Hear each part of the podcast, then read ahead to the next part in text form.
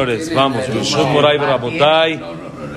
Vamos a estudiar, nos quedan 15 minutitos, vamos a, a darle porque si no se nos va el día con todas las pláticas ahorita de las ventas y de esto. Entonces vamos a estudiar aunque sea 15 minutitos, para que no quede grabado todo. ¿Sí? Eh, bueno. Para que Moti se pueda quedar. Sí, para que Moti pueda quedarse más todavía y esto. Bueno, vamos a empezar Perequima, el tercer capítulo del Mesirat Yesharim, que es la explicación de las partes de el zeirut, el cuidado, el ser cuidadoso. Como hablamos ayer, es importante que la persona revise sus actos constantemente.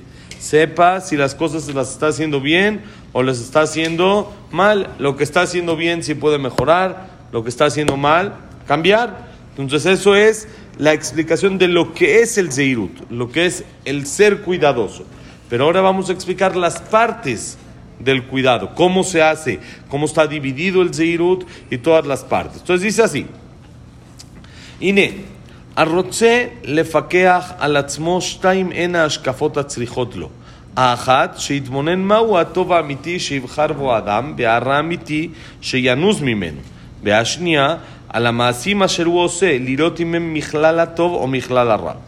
Primero que nada, dice la persona que quiera hacer una introspección, revisarse a sí mismo, si está haciendo las cosas bien, si no está haciendo las cosas bien, lo primero que tiene que hacer, dice, primero que nada, se divide en dos partes. Son dos, dos diferentes partes para poderse revisar. Primero que nada, tiene que saber qué es bueno y qué no es bueno. Porque si no, por más de que yo revise mis actos y estoy al pendiente si esto lo estoy haciendo, qué estoy haciendo, sé exacto lo que hago, pero no sé qué es bueno y qué no es bueno, pues no sirvió de nada. ¿De qué sirvió que yo me revise todos los días? Y te digo, hoy me paré a tal hora, hice esto, hice el otro, fui acá, fui allá, fui Está bien, muy, muy bonito. Pero lo que hiciste es bueno o es malo.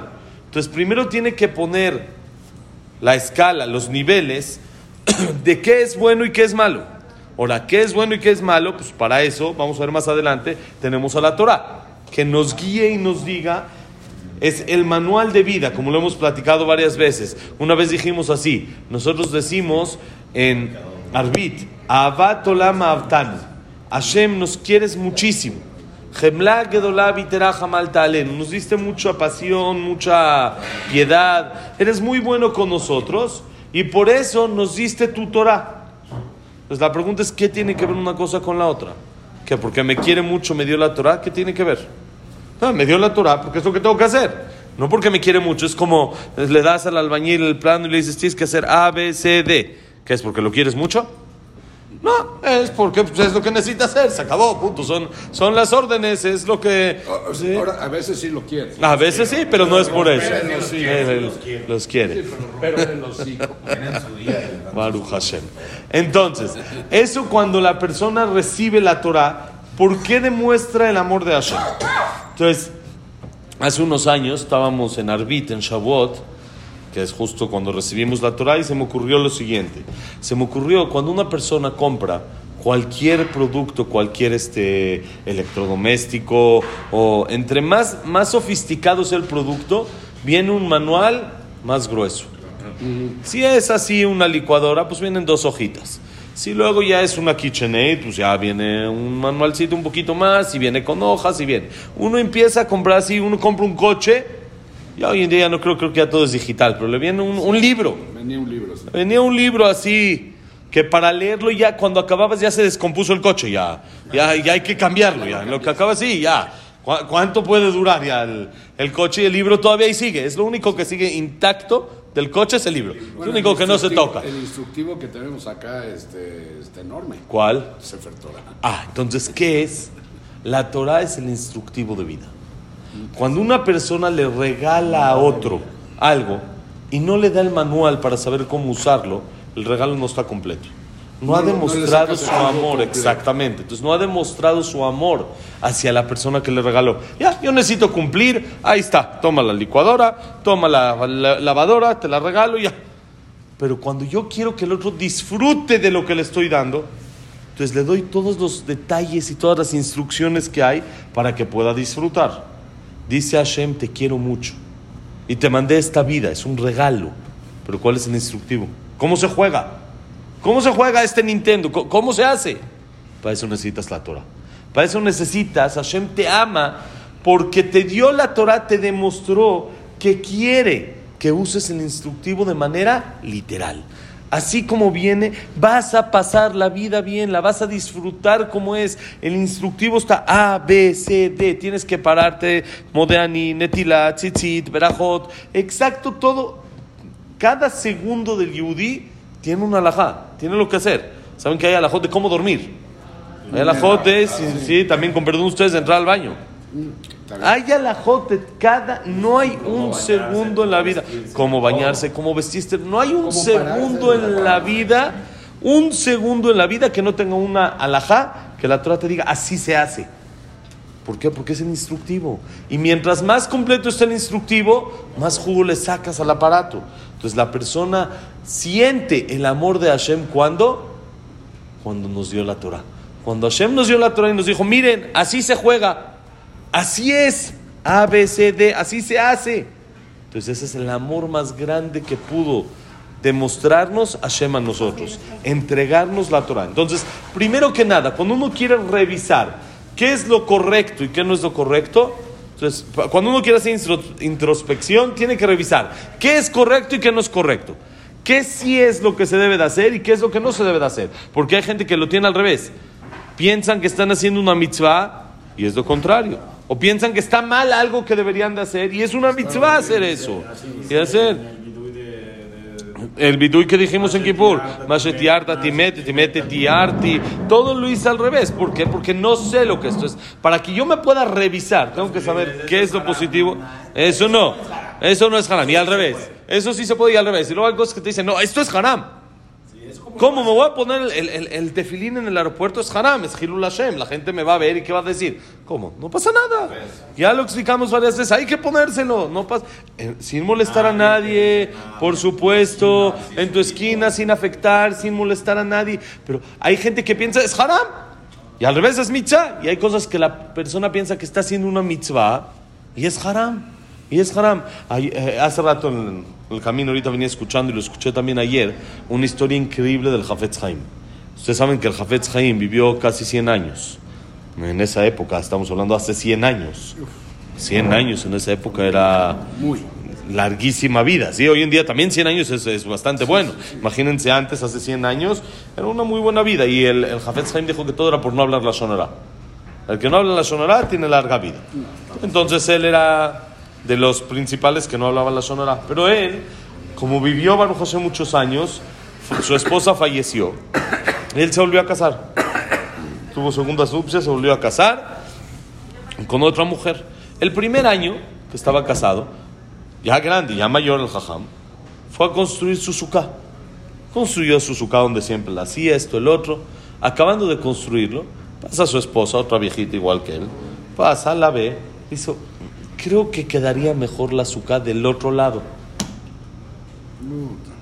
Ya, déjalo, ya está viejito, ya déjalo, ya la que se mató construyéndola. No es que traía como nosotros traía a alguien para construirla, construía él mismo, él mismo se ponía a hacerla y todo.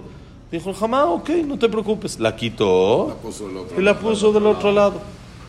Después, ya fue la esposa, le dijo, "Mi- creo que tenías razón, creo que estaba mejor del otro lado ahí, donde tú la pusiste, creo que siempre la hacías muy bien. Otra vez, la volvió a quitar y la volvió a poner. Sí, desde entonces. este, Desde entonces ya nomás soltero, pregunta, soltero. pregunta lo que hacer antes siempre. Pero, sí, el, el Jafetz Haim, alguien grande, construir un azúcar no es nada fácil, ¿no? Es fácil construir un azúcar para alguien normal, alguien joven. No, para alguien mayor, Mucho más difícil. Tres veces la construyó. Ahora, para alguien de nosotros, que nuestro tiempo, la verdad, lo desperdiciamos en muchas cosas, está bien. Ah, me he hecho otras dos, tres horas acá, dos, tres horas allá, no pasó nada. Para el Jafetz Haim cada minuto era oro. Él cada minuto lo, lo calculaba exacto qué es lo que hacía y cómo lo hacía. Saben de que tenía un, un amigo, el Jafetz Haim, que se llamaba Rav Naftali Trop. Así, si vivimos así, vamos a tener Shalom Bait. Rav Naftali Trop. Rav Naftali Trop era uno de la época del Jafetz Haim, muy amigo del Jafetz Haim, y se enfermó. Se enfermó, no tan grande, y entonces los alumnos de la yeshiva empezaron a hacer una colecta. ¿Pero qué colecta? En vez de dinero, de tiempo. Yo le dono, firmaban, yo le dono al jajam un día de mi vida. Yo le dono una semana de mi vida. Yo le dono tanto. Entonces fueron con el Jafetz Haim y le enseñaron, le dijeron, jajam, su amigo, esto, el otro. Queríamos ver si, si quiere aportar, si quiere donar. Dijo, déjenme pensar, mañana les aviso. Al otro día regresó, dijo el Jafetz Haim, ya pensé, y como lo quiero tanto, como es mi amigo de toda la vida y como vale mucho la pena que él esté en, en este mundo, como es alguien importante para Am Israel, le voy a dar un minuto. ¿Cómo jajam un minuto? Un minuto esto es el que menos está dando de toda la colecta. Dijo, les voy a explicar. La diferencia es de que para ustedes el tiempo no es nada. Pero para mí un minuto, no saben cuánto trabajo me costó comprometerme a sacarlo. No saben cuánto me costó, porque cada minuto es oro. Cada minuto vale. El tiempo no regresa. Es lo único que ya no regresa, que no hay manera de renovar, no hay nada lo que hacer, ya se fue, se fue, ya no hay recupero, ya ¿Y se fue, se fue. ¿Sí le- lo? Y le dio un minuto. ¿Y Y, qué pasó? un ¿Y- minuto. y tiempo Vivió un poco más, no sé si todo ese tiempo, todo, pero sí, sí, Baruch Hashem se curó. Ahora, este, este jajam, que no tenía más que un minuto para su amigo, que le costó muchísimo trabajo, tres veces construyó el azúcar. ¿Por qué? Porque él eh, vivía con esto que dice el Mesilat Yesharim. Él que entendió que yo tengo que ver mis cosas, qué es lo que es bueno y qué es malo. No, muchos de nosotros diríamos haram. Es haram ahorita, destruir la azúcar, ahorita tengo muchas ocupaciones, mejor me siento a estudiar. Es haram destruirla. El Jafetz Jaime entendió, es mitzvah. Si a la señora, destruirla para construirla en otro, desarmarla para armarla en otro lado. Porque él entendió, si a mi esposa le gusta del otro lado, es mitzvah que yo la ponga contenta. Es Shalom Bay. Es Shalom Bait, y aparte es mitzvah y esté contenta, ella va a cocinar todo su kot, cocinó todo Rosh Hashanah, nos atendió todo Kippur, todo increíble. Le gustó el azúcar del otro lado, está bien, la pasamos del otro lado. Oh, ya le gustó ahora en el otro lado. Bueno, la regresamos al otro lado, no pasa nada. Pero cada minuto vale, pero él entendía, él entendía qué es bueno y qué no es bueno qué es bueno en la vida y qué no es bueno, que es la primera parte para hacer una introspección. Y la segunda es, después de que yo ya sé qué es bueno y qué no es bueno, entonces ahora sí puedo analizar lo que estoy haciendo. ¿Está del lado de lo que es bueno o está del lado de lo que no es bueno? Yo ya puse mi tablita, todo de este lado, todo lo correcto, de este lado lo que no está correcto. Ya todo lo puse, bien, bien hecho, como, como va. Ya está perfecto. Ok, perfecto. Ahora, lo que estoy haciendo, ¿de qué lado está? ¿Está del lado derecho o está del lado izquierdo? Si está del lado derecho, vamos nada más a mejorarlo, que es de lo bueno. Si está del lado izquierdo, vamos a ir cambiándolo. Pero primero tengo que saber qué está del lado derecho y qué está del lado izquierdo. Porque si yo confundo eso, entonces por más de que yo revise mis actos, va a salir peor. Ya no gané nada. Entonces, dice el Mesilat Yesharim, primer punto para entender qué es una introspección es saber qué es bueno y qué no es bueno. ¿Y cómo sé? Pues acá está la Torah Kedoshá, la Torah nos dice qué es lo bueno, qué no es lo bueno, qué es lo correcto. Dice, no, no, esto no, esto es de Derejeretz. Espérate, ¿quién te dijo que eso es una falta de Derejeretz?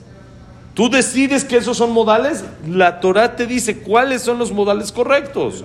La Torah sabe qué son los modales correctos. La gente cree que él, que él sabe más que la Torah. Y si la Torah dijo que esto no, bueno, pero para mí esto sí. No, primero hay que saber qué es bueno y qué no es bueno. ¿Cómo vamos a irlo cambiando? Y es el siguiente paso, es, ya hay que hacer un plan. Pero primero saber qué es bueno y qué no es bueno. Y por medio de eso, la persona puede llegar a, ahora sí, cambiar. Bonito día, que la clase ha sido Leilun Nishmat, Abraham Mendel, Sarabat Miriam, Sarabat Miriam, Víctor Jaime Kler. En los ciencias, Isaac no se en el Latife que le batzara, Yosef Ben Dora, Yosef Ben Janet, Shaya Ben Janet, Sarabat Miriam, Linda Rachel Bat Rosa, eh, Estel Bat Minimalka, Jack Ben Serja, Sila Bat Salja, David Ezra Ben Marí, Samuel Ben Amelia, Luna Bat Zara, Eliao Ben Bahía, Eduardo Ben Bahía, Silvia Semul Bat Adela Simcha, Daniel Sara Bat Sofi, Janet Bat Latife. Ok, y para Refuah Shelma, Jack Ben Eva, Víctor Ben Eva, Elías Elias Eliao Ben Eli, Esther Bat Nelly, Y Elías Eliao Ben, Elias Eliao Ben ben Sara. Sara. Es Moshe Ben Rosa, Norma Miriam Ben Lin Matar, Abraham Ben Nin, Jacob Israel Ben Ninda Rachel, Yosef Ben Mazal, Sofía Bat Frida, Ayalda Sofía Bat Jessica. Sara Bat Mari. Y Perajaya Tzlajá para todo Israel. Todo lo bueno, señores. Bonito día.